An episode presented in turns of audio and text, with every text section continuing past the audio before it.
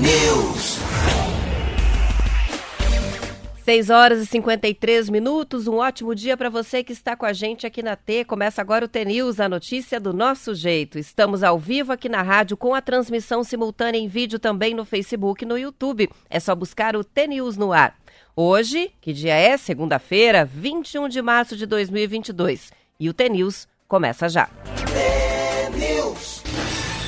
Os ouvintes hoje participam, como sempre, pelo WhatsApp 419-9277-0063 com uma missão a partir de hoje e pelas próximas duas semanas de fazer o Temilos junto comigo e com o Marquinhos. O Marcelo Almeida está de férias, já está em Londres, já mandou até foto dele com o Preto de Londres, que é nosso ouvinte, participa todos os dias direto de lá e muito provavelmente daqui a pouquinho dá um oi pra gente pelo WhatsApp.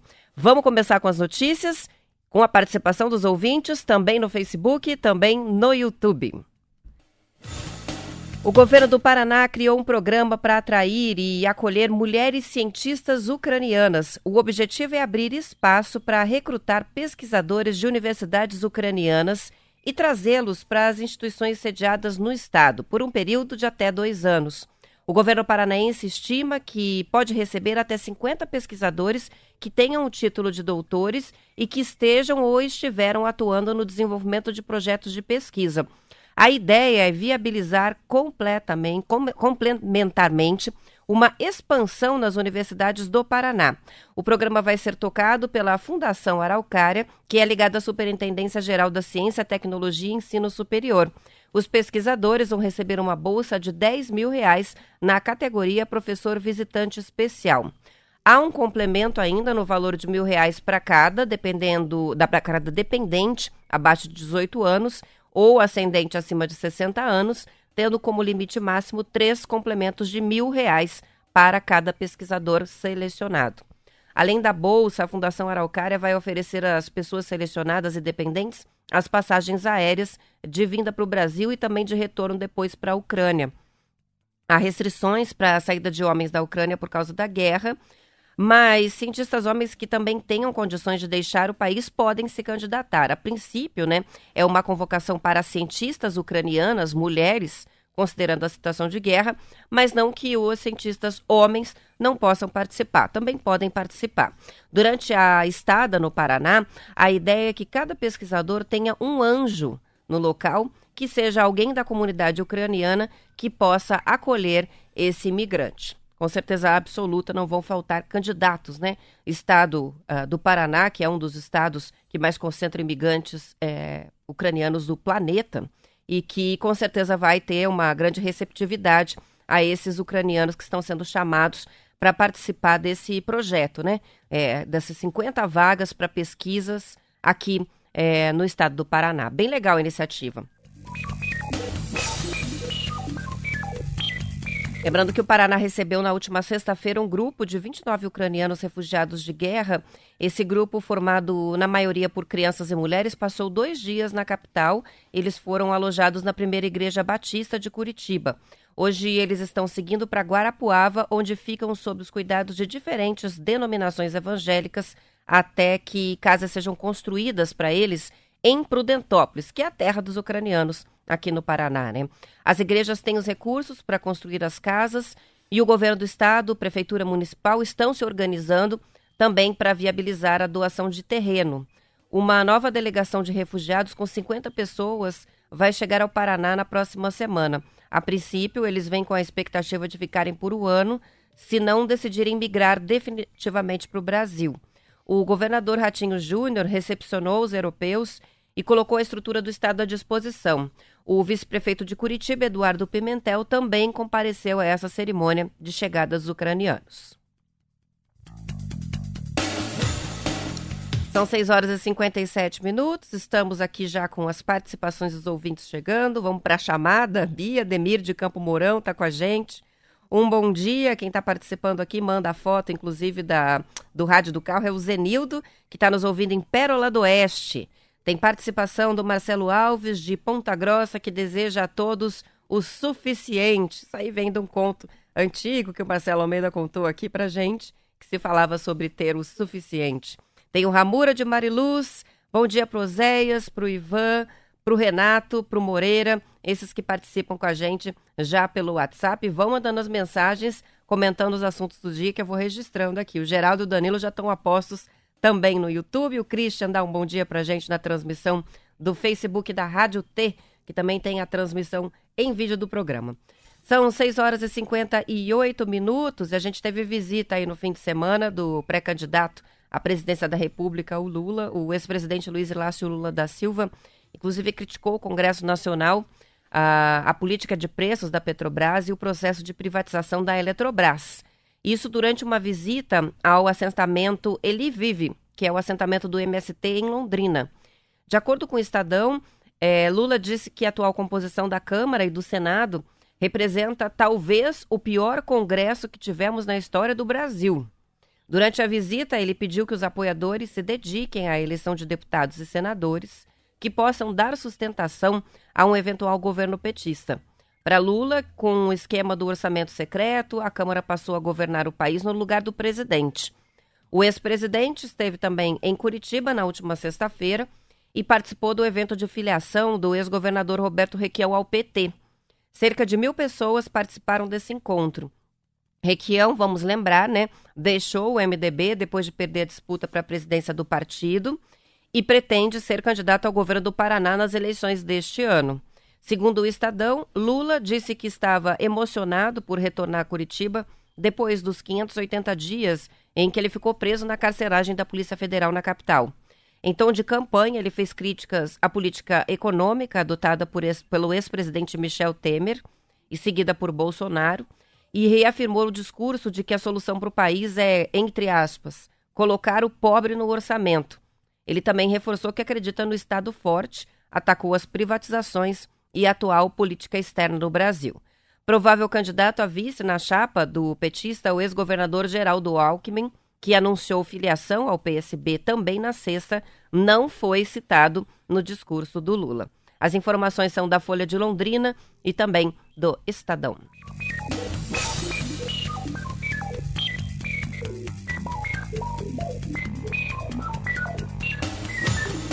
O Romildo Júnior está dizendo que a Páscoa, a Páscoa chegou antes a Cascavel. Ele diz: ontem ganhamos um chocolate do Maringá e agora vamos torcer para o Coritiba. Depois eu vou falar mais sobre o futebol, mas se não me engano foi 5 a 0 que o Maringá fez no Cascavel, né? É, partindo para a semifinal do Paranaense e deixando para trás o Cascavel. Gostei da piada do Romildo. A Páscoa chegando antes para o pessoal lá em Cascavel. São sete horas e um minuto e o Ministério da Economia passou a discutir medidas para estimular a produção nacional de semicondutores. Esses componentes são matéria-prima para a produção dos chips que integram os mais diversos aparelhos eletrônicos usados no dia a dia, incluindo os automóveis, além dos smartphones, televisores, videogames e computadores. A entrega das peças pelos fornecedores estrangeiros foi afetada durante a pandemia e continua travando a produção de automóveis.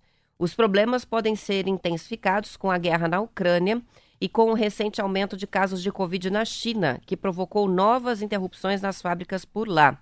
Por isso, o ministro da Economia, Paulo Guedes, estaria convencido de que o Brasil precisa ter uma indústria voltada aos semicondutores para diminuir essa dependência externa. Mas o ministro sinalizou a possibilidade de cortar impostos é, entre as medidas atuadas pra, a, adotadas para estimular as empresas ah, além de outras medidas para atração né, de empresas para produzirem os semicondutores aqui no Brasil. Como no caso de outras matérias-primas, os fabricantes brasileiros optaram por comprar os semicondutores de fornecedores estrangeiros, principalmente chineses, porque era mais barato do que fazer produção por aqui. A reportagem é da Folha de São Paulo. Como é que está o tempo na sua região? Ontem a gente teve o início do outono. O outono que vai até o dia 25 de junho. 21 de junho, né? Termina o outono. Começou com uma mudança já de temperatura, uma mudança da cara do tempo, pelo menos aqui em Curitiba. Hoje é chuvoso, friozinho. Vamos saber como é que fica o tempo com a previsão do Semepar. Tempo e temperatura. Está lá a meteorologista Lídia Luiza Mota, do CIMEPAR, informando hoje cedinho, às 5 e meia da manhã, o favorecimento para a formação de nebulosidade que ainda se mantém sobre as regiões mais a leste do estado, com garoas ocasionais, também registradas sobre a região metropolitana de Curitiba. A gente, os ouvintes que estão assistindo, acho que até conseguem enxergar a janela aqui atrás. Está no meio de uma nuvem aqui, é, com um chuvisco em Curitiba, o tempo bem fechado hoje. Vamos saber por região. A Curitiba hoje, até o sol pode aparecer entre nuvens mais tarde, mas a chuva predomina e as temperaturas não passam de 18 graus, a mínima foi de 15. Em Paranaguá, o tempo também é chuvoso, mínima 19 e máxima de 22 graus. Mas essa não é a condição no restante do estado. Em Ponta Grossa, a gente ainda tem um tempo mais fechado, com alguma nebulosidade, mas sem previsão de chuva hoje. As temperaturas nos campos gerais ficando entre 14 e 22 graus. Olha que interessante, Telemaco Borba, dia vai ser ensolarado, céu claro, mas a mínima foi de 12 graus, caiu bastante a temperatura. Só que por conta do predomínio do sol vai subir para 25. Região norte do Paraná. Londrina, mínima de 15, máxima de 27 graus com sol. Apucarana também tem dia ensolarado, máxima de 26. Em Maringá e Paranavaí, predomínio de sol e máxima de 28 graus. Região de Campo Mourão, temperaturas oscilando entre 16 e 27, também dia ensolarado. Região de Guaíra tem máxima de 29, predomínio de sol, assim como o Moarama com as mesmas temperaturas. No oeste do Paraná, Cascavel tem mínima de 16, máxima de 27 graus, com bastante sol, e Foz do Iguaçu, céu aberto, mínima 19, máxima de 29 graus. Em Pato Branco e Francisco Beltrão, hoje também o dia previsão é de um dia de sol, as temperaturas ficam oscilando nessa região entre 13 graus e 27 graus. E para fechar, Guarapuava com um pouco mais de nebulosidade, mas sem chuva, mínima de 13 e máxima de 21 graus. A gente percebe né, que as temperaturas mínimas caíram no estado todo. É, muitas é, cidades paranaenses com temperaturas mínimas próximas de 15, 16 graus. Mas o outono, mesmo pelo jeito, começou na região leste do Paraná por conta dessa chuva que derruba as temperaturas máximas também, né? E deixa uh, o tempo bem com cara de outono já.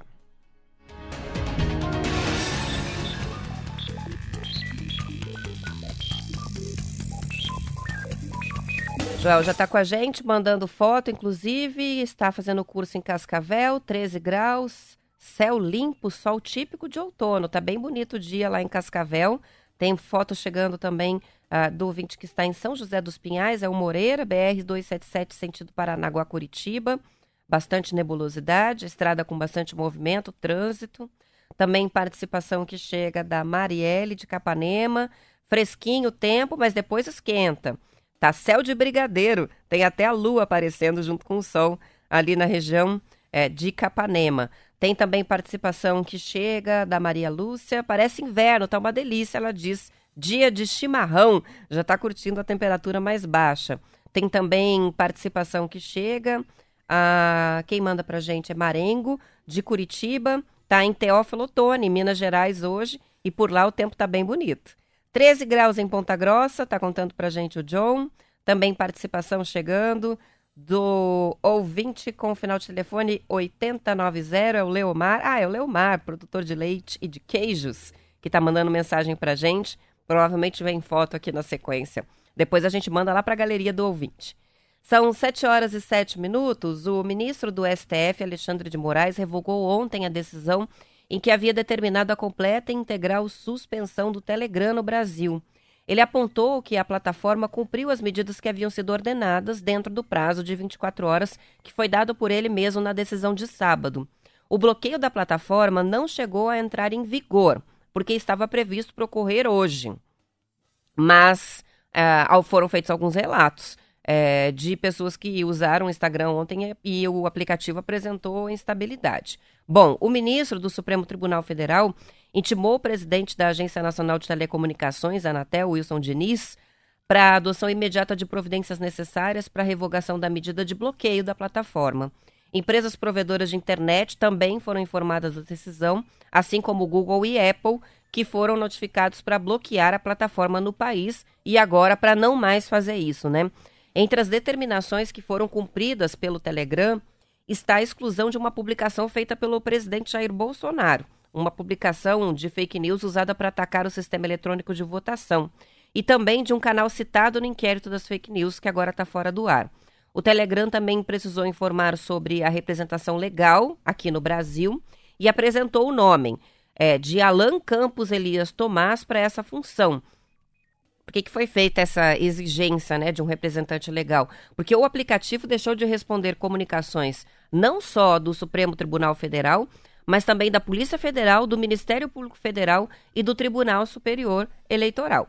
Ainda seguindo as determinações do STF, o Telegram também apresentou providências tomadas para o combate à desinformação e divulgação de notícias fraudulentas na plataforma. Eles vão fazer um monitoramento manual diário de 100 canais, que são os mais populares no Brasil, um acompanhamento diário de todas as principais mídias brasileiras, a capacidade de marcar postagens específicas em canais como imprecisas, restrições de postagem pública para usuários banidos por espalhar desinformação, a atualização dos termos de serviço, a análise legal e de melhores práticas, além de promover informações verificadas. Foram essas as condições colocadas para que o Telegram funcione. Muito provavelmente esse monitoramento mais próximo do próprio STF já tem a ver com o ano eleitoral. A gente sabe é, o que aconteceu nas eleições passadas no Telegram, quantidade de fake news que foram espalhadas né, através do aplicativo de mensagem instantânea, que é um concorrente é, do WhatsApp do Brasil muito mais usado, mas que nas eleições é, foi muito usado o Telegram. E agora, cumprindo as medidas, pode ficar no ar, funcionar no, normalmente, mas é, principalmente a Justiça Eleitoral vai receber é, denúncias durante toda a campanha eleitoral é, sobre a propagação de fake news né, através desse tipo de aplicativo de mensagem instantânea.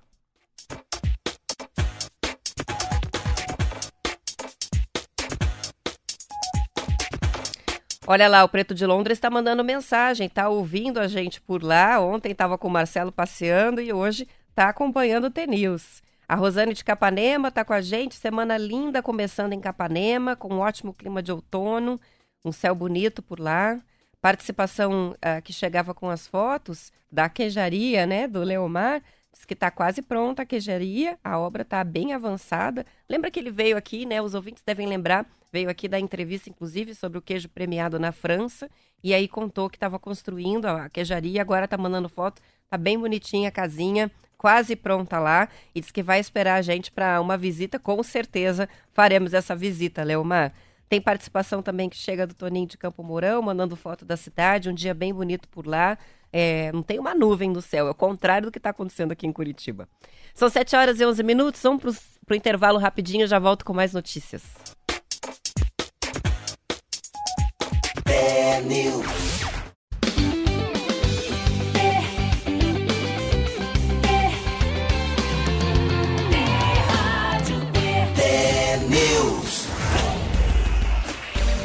São 7 horas e 14 minutos. Tá caprichada hoje aqui o negócio no WhatsApp. Muitas fotos bem bonitas do Paraná. Chega agora do Alisson, pôr do sol em Vitimarsum, coisa mais linda, o céu bem amarelo.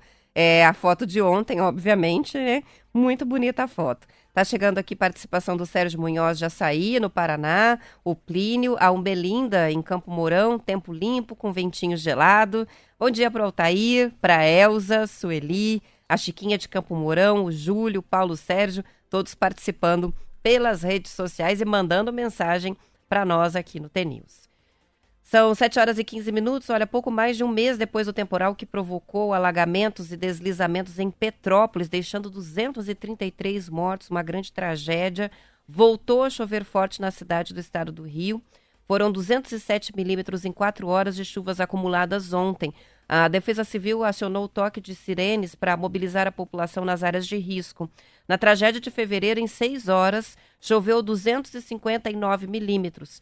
Às 5 horas da tarde de ontem, o Corpo de Bombeiros já havia sido acionado para cinco ocorrências na cidade, entre elas uma ameaça de deslizamento e para salvar pessoas ilhadas nas ruas alagadas. A cidade nem se recuperou, né? Foi devastada pela enchente anterior e hoje é, a cena é bem triste também. Estou vendo as fotos aqui na Folha de São Paulo, a cidade totalmente alagada ontem, domingo, e já a confirmação que chega através do Diário de Petrópolis Cinco pessoas mortas já nessa enchente de ontem. Chuva forte novamente em Petrópolis. Que tristeza, né? Devastada a cidade aí com a chuvarada e com essa situação, né, é, começa a chover, já alaga a cidade inteira. Então, mais uma vez, a gente vendo né, essa, essa situação acontecendo em Petrópolis. O balanço do Ministério da Saúde mostra os números de mortes e casos de Covid por estado no Brasil e São Paulo tem hoje o maior número de casos, 5 milhões 177 mil, seguido de Minas Gerais com 3 milhões 295 mil e o Paraná em terceiro, 2 milhões 395 mil e 900 casos. São Paulo tem também o maior número de mortes, 166.600 vítimas de Covid, seguido do Rio de Janeiro com 72.400 e Minas Gerais 60.538. Então, a Paraná aparece como o terceiro estado com o maior número de casos, mas uh, o número de vítimas fatais é maior. É, primeiro lugar, São Paulo, depois Rio de Janeiro e aí Minas Gerais. O Acre é o estado com menor número de casos e também de mortes, de acordo com esse balanço divulgado ontem.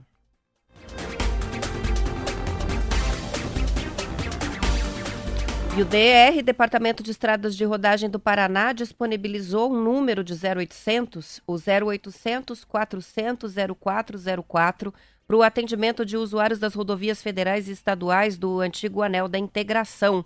Desde a última segunda-feira, quando o número foi divulgado oficialmente, já foram feitos 1.150 atendimentos. Segundo o governo do estado, o tempo médio para a chegada do serviço é de 36 minutos.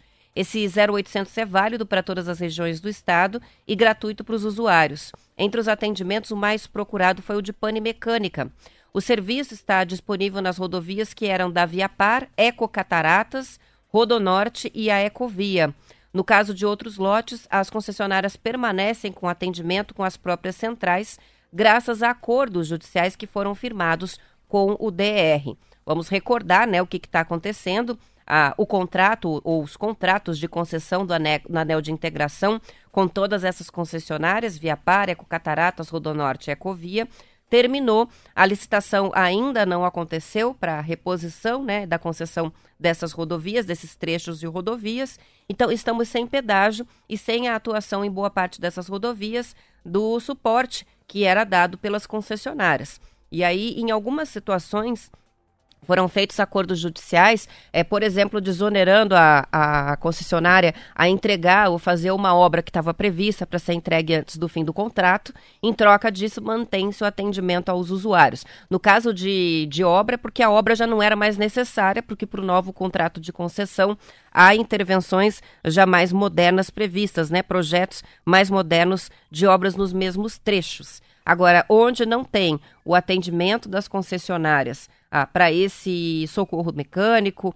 para esse suporte né, ao usuário com os carros, é o próprio DR que está fazendo e por isso esse 0800 está é, sendo disponibilizado para os atendimentos. É bastante atendimento, né? Mais de mil é, pessoas procurando ah, esse atendimento por pânica, mecânica na estrada. É, e aí vem o guincho, vem o carro do próprio DR para poder fazer o socorro.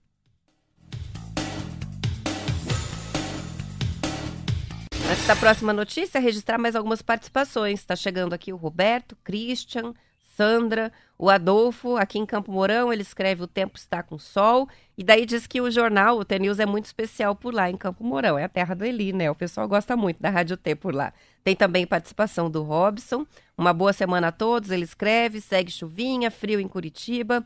Tem participação do Enesilmo, é, que está dizendo é hora do café com T-News. Em Piraju, estado de São Paulo, nos acompanha com a transmissão no YouTube.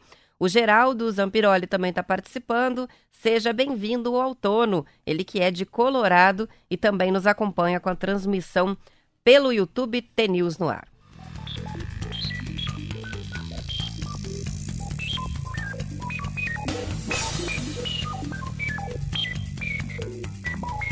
Está entrando na reta final a campanha Adote um Ninho. É uma campanha do programa Papagaios do Brasil, parceria da Fundação Grupo Boticário e SPVS. Uma campanha que está arrecadando dinheiro de pessoas físicas e jurídicas para manutenção e monitoramento de ninhos artificiais para papagaios de quatro espécies brasileiras. O papagaio da cara roxa, o papagaio de peito roxo, o papagaio verdadeiro e o papagaio charão. Até o momento foram arrecadados mais de 65 mil reais. A campanha de adoção simbólica de ninhos acontece durante o período reprodutivo das aves, que ocorre entre agosto e fevereiro. Essa época é a em que as espécies demandam maior atenção dos projetos de conservação. De acordo com a coordenadora do projeto, a Glaucia Seixas, cerca de 85% dos ninhos naturais que são monitorados na Mata Atlântica de Mato Grosso do Sul e Cerrado são destruídos e muitas vezes são derrubados por traficantes para roubar e vender os filhotes de papagaios ilegalmente. Os ninhos artificiais são instalados em áreas ocupadas pelos papagaios e auxiliam a suprir essa carência de ninhos naturais, contribuindo com a manutenção e o aumento da população dessas espécies. Essa tecnologia já é implementada há mais de uma década e tem se mostrado muito efetiva, estimulando o nascimento de centenas de filhotes de papagaios já registrados. Para quem quer participar da campanha, tem um site, né, papagaiosdobrasil.com.br barra adote um ninho. É, quem precisar do link, manda mensagem no WhatsApp que a gente envia o link para contribuir é, com alguma quantia a essa campanha de adoção dos ninhos de papagaios.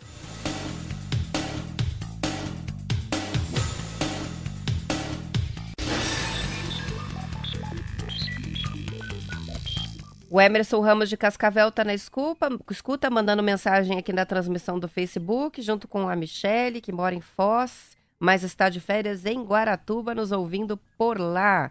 Tem participação dos ouvintes também no Facebook da Rádio T. Muita gente dando bom dia aqui. Uh, o Júlio, o Paulo Sérgio. Vão mandando as mensagens também no chat do YouTube eu vou registrando aqui na medida do possível. Depois da goiaba, produtores associados à Cooperativa Agroindustrial de Carlópolis conseguiram incluir a carambola, o abacate, a pitaia e o figo da Índia, além da lixia, na lista de frutas com o selo Global GAP, que certifica as boas práticas agrícolas, facilitando a exportação para países da Europa, do Oriente Médio. Em 2019, a goiaba produzida em Carlópolis já obteve a certificação de indicação geográfica, que é aquela, né, que reconhece como um produto típico da região, e o selo de reconhecimento da qualidade e sustentabilidade da produção paranaense. No ano passado, a cooperativa vendeu quase 3 toneladas de carambola, 133 toneladas de abacate, duas de figo da Índia, 5 de pitaia e 39 de lixia, além de 50 toneladas de goiaba.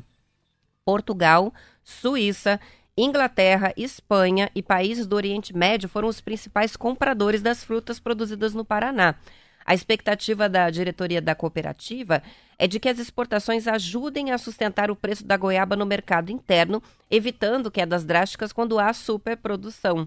A previsão é de que as exportações aumentem a partir do ano que vem, porque a geada do ano passado diminuiu a produção dessa safra. Os produtores de goiaba de Carlópolis adotam tecnologias como o controle biológico e a técnica do ensacamento das frutas entre 70 e 80 dias antes da colheita. Com isso, foi possível reduzir os níveis de resíduos químicos a zero, já que a partir do ensacamento não é feita nenhuma aplicação de defensivos ou de inseticidas nos pomares. A variação tailandesa da goiaba de cor vermelha domina hoje os cultivos na região. Muitos produtores fazem o plantio consorciado da goiaba com o café, a fruta produz o ano inteiro, complementando a cafeicultura que tem um ciclo anual. As frutas produzidas em Carlópolis também abastecem o mercado interno é, e são vendidas para São Paulo, Minas Gerais, Rio Grande do Sul e Mato Grosso. A certificação também aumenta a confiança do consumidor na qualidade dos alimentos. Esse selo que eu citei, o Global GAP, que é Good Agricultural Practices, que foi conquistado pelos produtores de Carlópolis, é um manual de boas práticas agrícolas que estabelece um conjunto de normas técnicas para diferenciar os produtos e beneficiar os produtores e organizações que se preocupam com o impacto ambiental das atividades agrícolas. Os princípios da certificação se baseiam nos conceitos de segurança alimentar, de proteção do meio ambiente, condições de saúde, higiene e segurança dos trabalhadores, além do bem-estar animal. Leva em conta também a redução do uso de defensivos agrícolas o não emprego de menores ou então de trabalho escravo. Vamos agora passar né, pelos resultados do Campeonato Paranaense, os jogos do final de semana. O Atlético venceu Londrina por 4 a 2 nos pênaltis ontem na Arena da Baixada e com isso avança para a semifinal do Campeonato Paranaense. No tempo normal, o Atlético fez 2 a 1 no, no Tubarão. com gols do Davi Araújo e Davi Terans e do Augusto pelo Londrina. Só que uh, o Atlético tinha, né, o, o Londrina, aliás, tinha a vantagem de um gol do jogo de ida e com isso foi preciso ir para os pênaltis. Com o resultado, a semifinal vai ter Atletiba, porque o Curitiba venceu o Cianorte no sábado por 3 a 0, o jogo em casa, o jogo de volta e já tinha vantagem de um gol. Os clássicos de ida e volta vão ter torcida única, decisão já comunicada ontem. O primeiro jogo está marcado para quarta-feira na Arena, só com os torcedores do Furacão. E no domingo, no Couto Pereira, só entra a torcida do Coritiba. De acordo com o portal Globo Esporte, logo depois da confusão entre as duas torcidas no Couto Pereira, lá no clássico, na fase de classificação, as autoridades começaram já a defender a torcida única em um duelo assim. No dia 16 de fevereiro, a gente até noticiou aqui, uma briga generalizada na arquibancada do estádio do Curitiba obrigou a, a arbitragem até interromper a partida por oito minutos até que a polícia conseguisse acalmar os ânimos. Por conta desse ocorrido, Atlético e Curitiba foram punidos com perda de um mando de campo pelo Tribunal de Justiça Desportiva do Paraná. Bom, no jogo de ontem entre Atlético e Londrina não teve briga, mas o lateral direito do Londrina, Samuel Santos, relatou um caso de injúria racial na Arena da Baixada.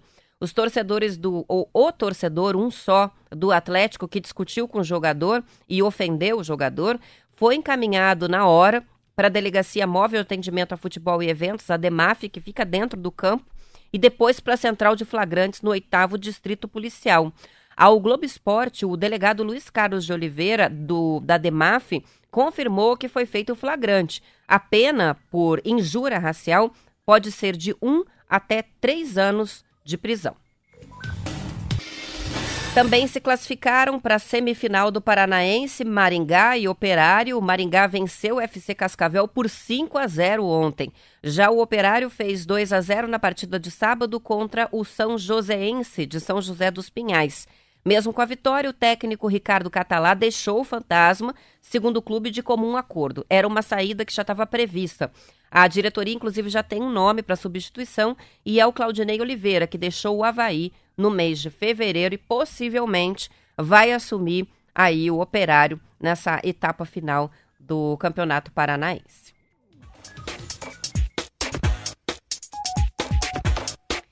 São 7 horas e 29 minutos. Antes da gente terminar, vou registrar as últimas participações do estadual. Tem participação que chega pelo WhatsApp.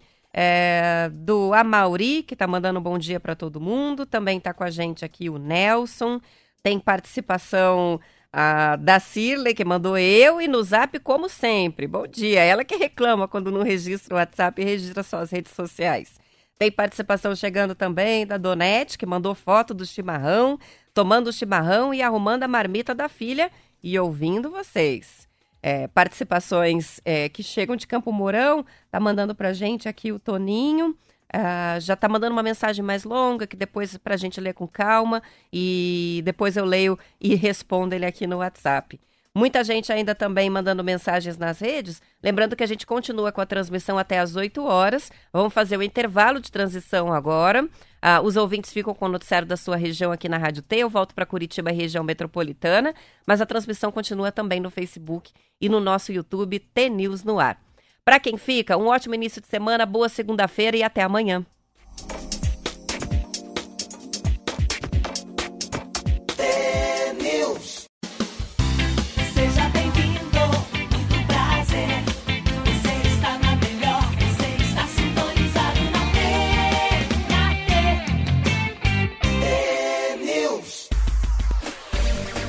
São 7 horas e 32 minutos. Uma situação vivida por alguns moradores da região central de Curitiba expôs a dificuldade para deter a violência doméstica. Várias pessoas registraram na noite da última sexta-feira um homem agredindo uma mulher na sacada de um apartamento, isso num aparte-hotel. Os vizinhos chamaram a polícia, mas não conseguiram registrar o boletim de ocorrência. Algumas imagens foram gravadas pelo químico ambiental Pedro Duarte, que mora no prédio em frente. O vídeo mostra o homem agredindo a mulher na sacada do apartamento enquanto ela se arrasta pelo chão e tenta fugir. Segundo moradores contaram ao G1, o agressor já se envolveu em outros episódios semelhantes. Depois de várias ligações, os vizinhos conseguiram chamar a polícia. Quando a viatura chegou, a mulher tinha ido embora e a polícia militar falou com o agressor que não foi levado para a delegacia. Uma vizinha que testemunhou as agressões tentou registrar a ocorrência, mas não conseguiu. Segundo ela, lhe disseram que o BO só poderia ser feito pela própria vítima ou por um representante legal. Em nota, a Polícia Civil disse que a testemunha foi atendida pelas equipes de plantão, que anotou a denúncia e solicitou que ela retornasse hoje para formalizar um procedimento de informação. De acordo com a polícia, esse procedimento é feito nos casos em que não há informações de vítimas nem suspeitos, simplesmente para que seja acolhido o depoimento e demais informações para investigação. Tá aí, é uma dificuldade, né? Muitas vezes pessoas presenciam, não é a primeira vez que isso acontece, não vai ser a última, é uma agressão assim, mas só a vítima pode dar queixa. Então os vizinhos acompanharam, ficou inclusive registrado o vídeo com as agressões, mas se não for feita a queixa, nada, nada pode ser é, feito com relação à punição desse agressor. E depois das denúncias de aumentos abusivos no preço da gasolina, o Procon do Paraná notificou 10 distribuidoras, distribuidoras e pelo menos 80 postos de combustíveis em Curitiba. De acordo com a Gazeta do Povo, a principal reclamação dos consumidores foi a aplicação pelos empresários do reajuste nos preços na véspera do dia definido pela Petrobras para esse aumento. Os nossos ouvintes aqui registraram isso não só em Curitiba, mas em todo o Paraná. Ah, no meio do dia, as bombas já estavam com os preços alterados em postos, sendo que o reajuste só deveria aplicar, ser aplicado no dia seguinte. Segundo a diretora do Procon Paraná, Cláudia Silvano, os processos administrativos são abertos e podem resultar em multa se ficar comprovado o aumento abusivo. Alguns dos donos de postos denunciados afirmaram que as distribuidoras não liberaram caminhões para a reposição dos estoques nos postos com os combustíveis no preço antigo mais baixo. Outra abordagem é feita diretamente nos postos, que, segundo a diretora do PROCON, foram denunciados por terem supostamente aumentado o valor dos combustíveis que tinham em estoque, ou seja, o combustível foi comprado com o preço mais baixo e revendido já com reajuste. Em ambos os casos, ela explicou que pode ter havido uma conduta ilegal.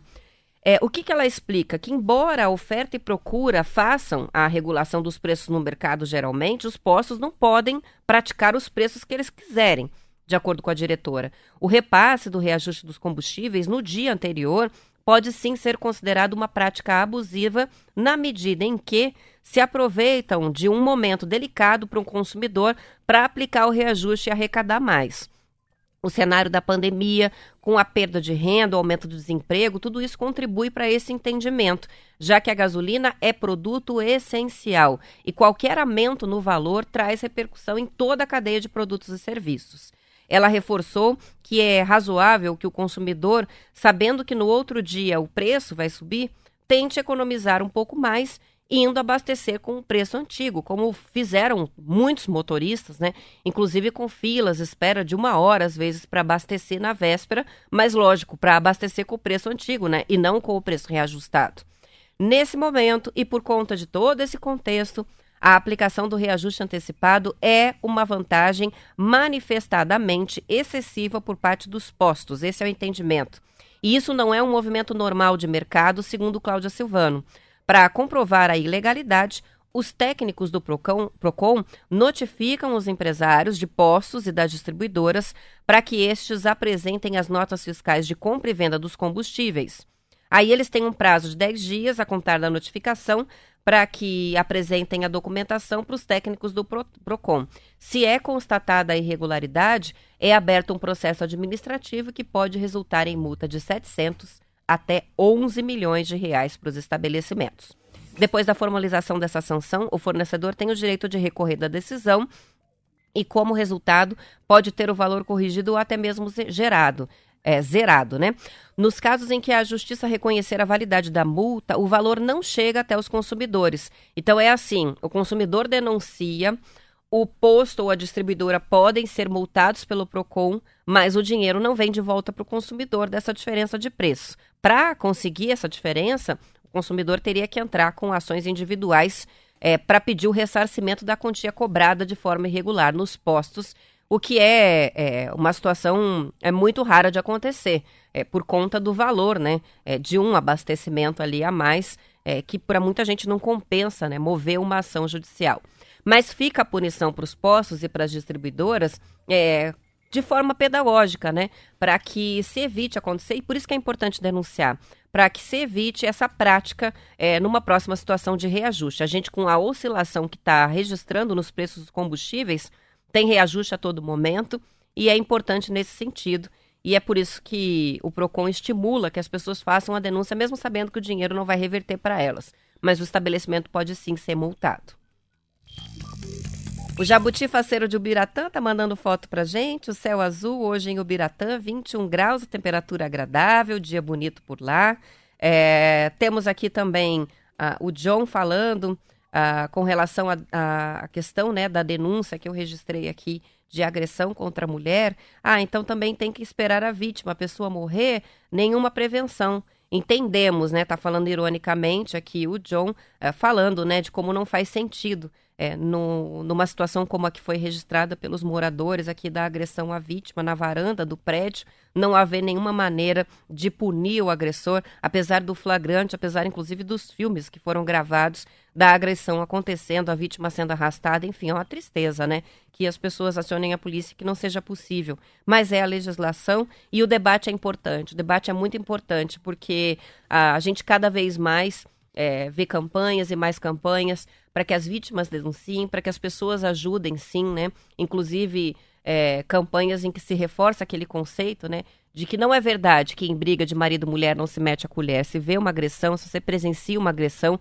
tem que denunciar, tem que procurar a polícia é para tentar te livrar, né? Livrar a vítima daquela situação. Mas aí acontece uma situação como essa em que é, fica na impunidade porque a vítima mesmo ainda não fez a denúncia. Mas pode ser que com as provas, é, feita a denúncia, isso auxilie no processo. Então, é, o flagrante vale, a denúncia vale, a população se mobilizar, se revoltar e tentar defender é, a pessoa que está numa situação de fragilidade ali. É, e inclusive, como ressalta aqui o nosso ouvinte, é esperar que a vítima morra, né? A pessoa morrer.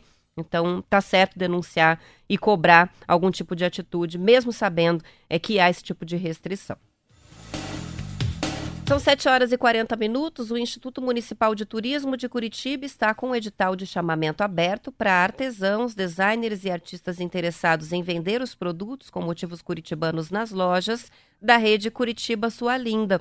O edital está disponível para consulta no portal Curitiba Criativa e vai ficar aberto para inscrições de produtos até o dia 5 de abril.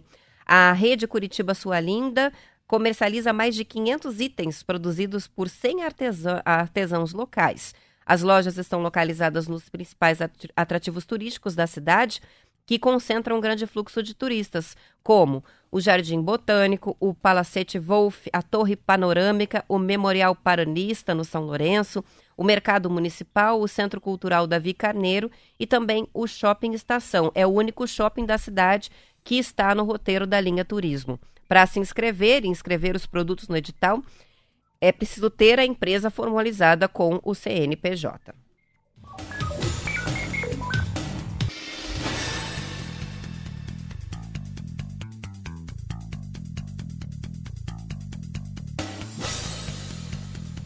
O Bem Paraná está noticiando aqui que, por conta do forte aumento de custos no mercado de atacados de grandes quantidades, desde sábado, o preço único do quilo das frutas e verduras nos sacolões da família de Curitiba passou de R$ 2,89 para R$ 3,69. Segundo a Secretaria Municipal de Segurança Alimentar e Nutricional, o novo valor é necessário para repor parte das perdas dos permissionários decorrente de altas nos preços dos hortifrutis de até 325%. Alta que foi registrada, por exemplo, para a caixa de 200 quilos de cenoura, que passou de 40 reais para 170 reais desde dezembro. A cenoura que nesse momento está se tornando o símbolo aí, né, desse reajuste, desse aumento nos preços dos hortifrutis. A Ana Maria Braga esses dias até apresentou, né, o programa O Mais Você com colar de cenoura para fazer um protesto com relação à alta no preço dos alimentos. O tomate subiu 150% e o repolho 100% no mesmo período. Essa forte alta decorre do aumento de custos de insumos e do combustível, lógico, para o transporte, em parte causadas pela invasão da Ucrânia pela Rússia, pela guerra, né? A secretaria aponta também que o valor aplicado nos sacolões continua significativamente mais baixo do que o aplicado pelos supermercados convencionais da capital. Então, há um subsídio ali e por isso nos sacolões as verduras, as hortaliças estão mais baratos, as frutas sempre, né? Então passa de 2,89 para 3,69 o quilo. Eu vi hoje nas redes sociais é, cartaz é, de cenoura custando R$ 14,68 o quilo. Então, ainda com a alta, é, vale a pena, principalmente para esses itens que estão com os preços bem reajustados. O preço médio dos hortifrutis estava em R$ 7,91 quilo, segundo o levantamento do Clique Economia, que foi feito na última quarta-feira.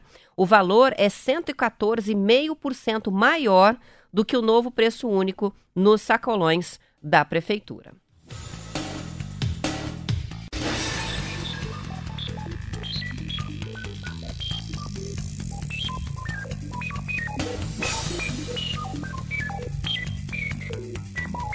A Secretaria de Saúde de Curitiba divulgou o cronograma de vacinação para essa semana. Mais de 29 mil moradores da capital são esperados para receber a segunda dose e as doses de reforço da vacina anti-Covid, além das repescagens.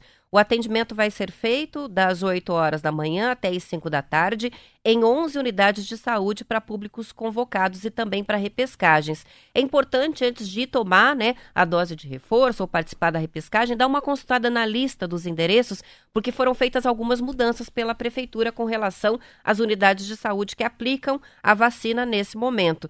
Algumas que estavam fazendo aplicação na campanha de Covid hoje não estão mais. Então é bom dar uma consultada nessa listagem no site da Prefeitura. Quem precisar de link é só pedir que a gente manda o link aqui pelo WhatsApp. Nove pontos de vacina estão vacinando todos os públicos: crianças a partir de 5 anos, os adolescentes de 12 a 17, os adultos, 18 anos completos ou mais. Já a unidade de saúde Ouvidor Pardinho é exclusiva para vacinação de adolescentes e adultos, enquanto a unidade Mãe Curitibana está aplicando a vacina somente nas crianças de 5 a 11 anos. O cronograma também contempla a convocação das crianças vacinadas com Pfizer e Coronavac e as pessoas com 18 anos ou mais para doses de reforço, incluindo aquelas é, imunossuprimidas.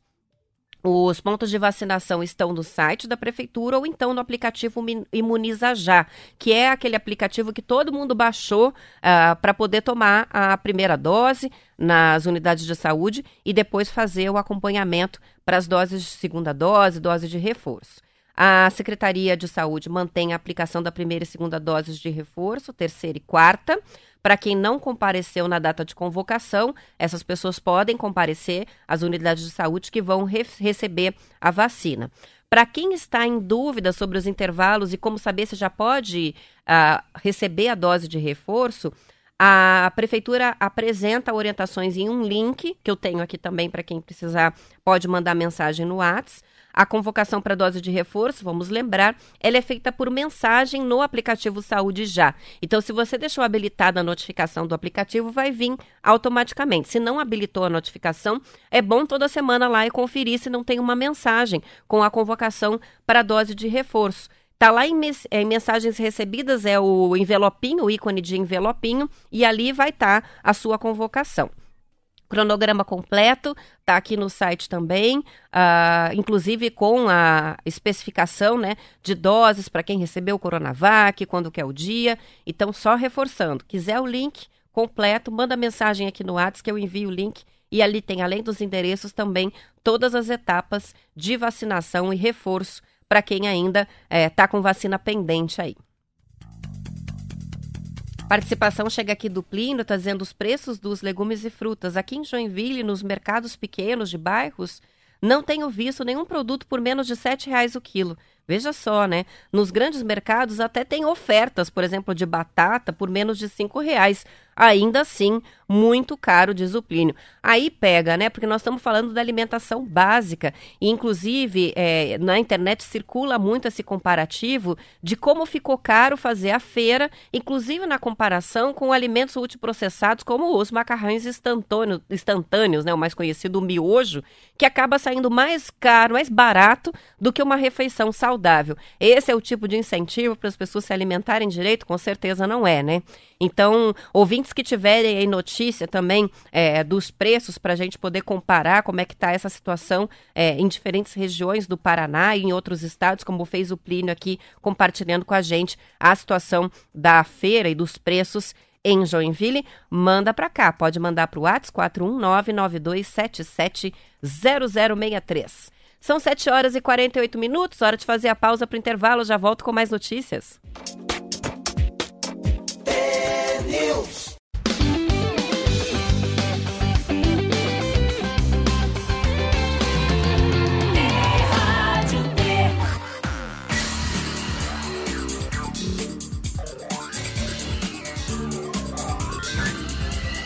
News. São 7 horas e 49 minutos. A Secretaria de Estado divulgou ontem balanço dos casos de Covid. Estamos com 1.125 casos confirmados e duas mortes em 24 horas em decorrência é, de infecção causada pelo novo coronavírus. Os dados acumulados no monitoramento de Covid mostram o Paraná somando, como eu falei até um pouco mais cedo, 2 milhões, quase 2 milhões e 400 mil casos confirmados e 42.569 mortes pela doença. Os casos confirmados divulgados ontem, né, são referentes a datas diversas. A gente fala em 24 horas, porque o balanço é divulgado a cada 24 horas, mas não necessariamente é, essas pessoas morreram nas últimas 24 horas. 84 pacientes com diagnóstico confirmado da Covid estão internados neste momento em leitos SUS. É, são 41 em UTIs e 43 em leitos clínicos de enfermaria. Não há nenhum em leitos de rede particular neste momento. Há outros 463 pacientes internados, 217 em leitos de UTI, 246 em enfermaria que aguardam resultados do exame. Tem suspeita, portanto, da Covid. A SES informa a morte de mais dois pacientes, dois homens, com idades de 42 e 59 anos. São mortes que aconteceram no dia 13 de junho do ano passado e 19 de março deste ano, pacientes que residiam em São José dos Pinhais e Pinhais. Estou falando até sobre essa data, né, junho de 2021, para ver que às vezes esses balanços trazem confirmações de casos que aconteceram já faz bastante tempo, mas que aí acabam sendo incorporados nos boletins é, quando há essa confirmação é, tardia, né?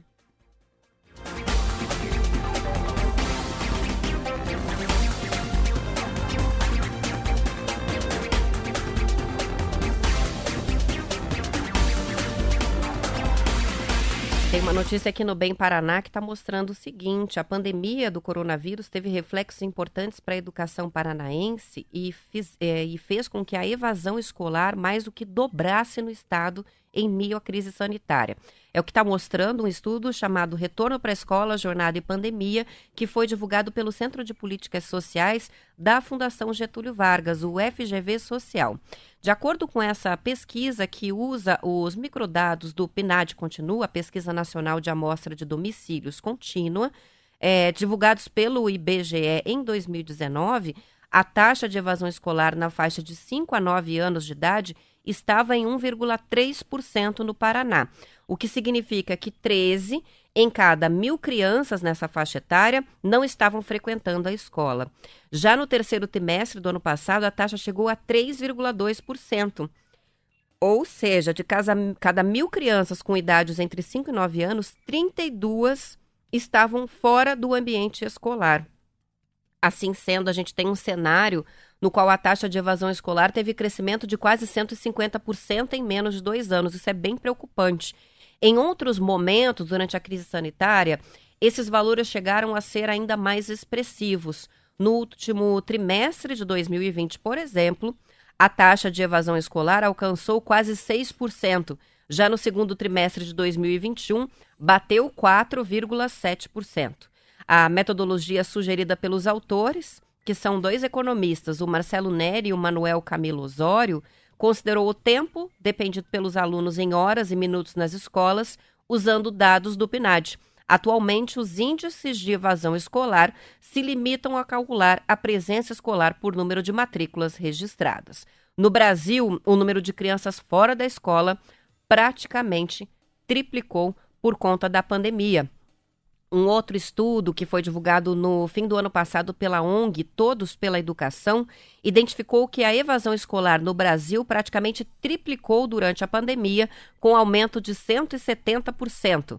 No ano de 2019, eram 90 mil crianças com idades entre 6 e 14 anos fora da escola, e esse número saltou de 90 mil para 244 mil no segundo trimestre de 2021.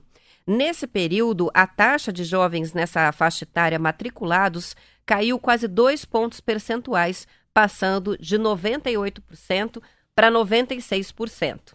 Agora, analisando o ensino médio, onde a evasão escolar costuma ser mais alta por causa de situações como a necessidade daquele estudante trabalhar, é, para sustentar a própria família ou ajudar no sustento da família, a maternidade precoce, né?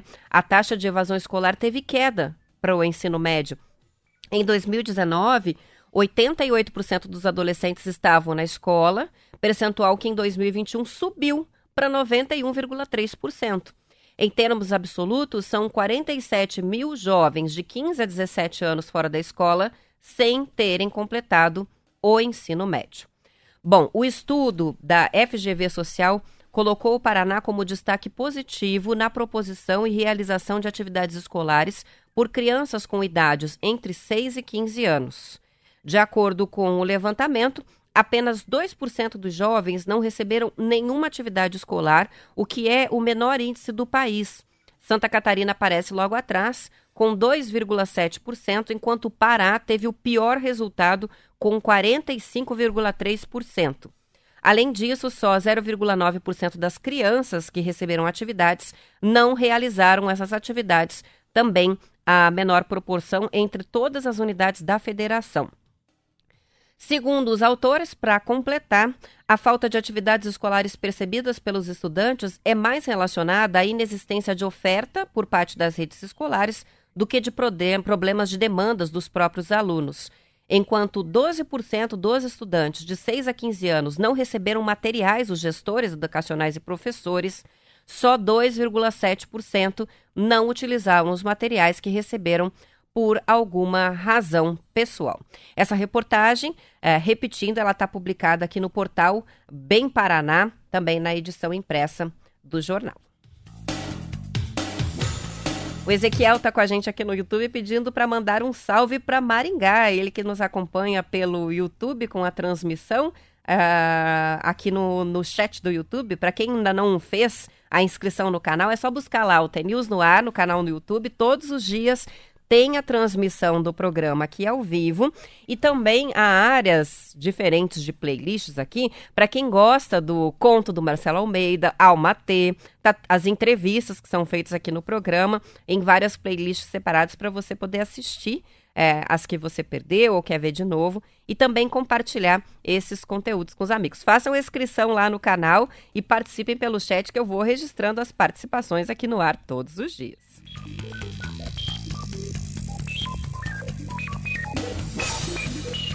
Olha só a observação que o Júlio está fazendo com a gente aqui pelo WhatsApp. Ele diz quanto à evasão escolar, os dados podem ter alguma distorção, né? Porque a Secretaria Estadual de Educação excluía do sistema as crianças que não faziam as atividades remotas.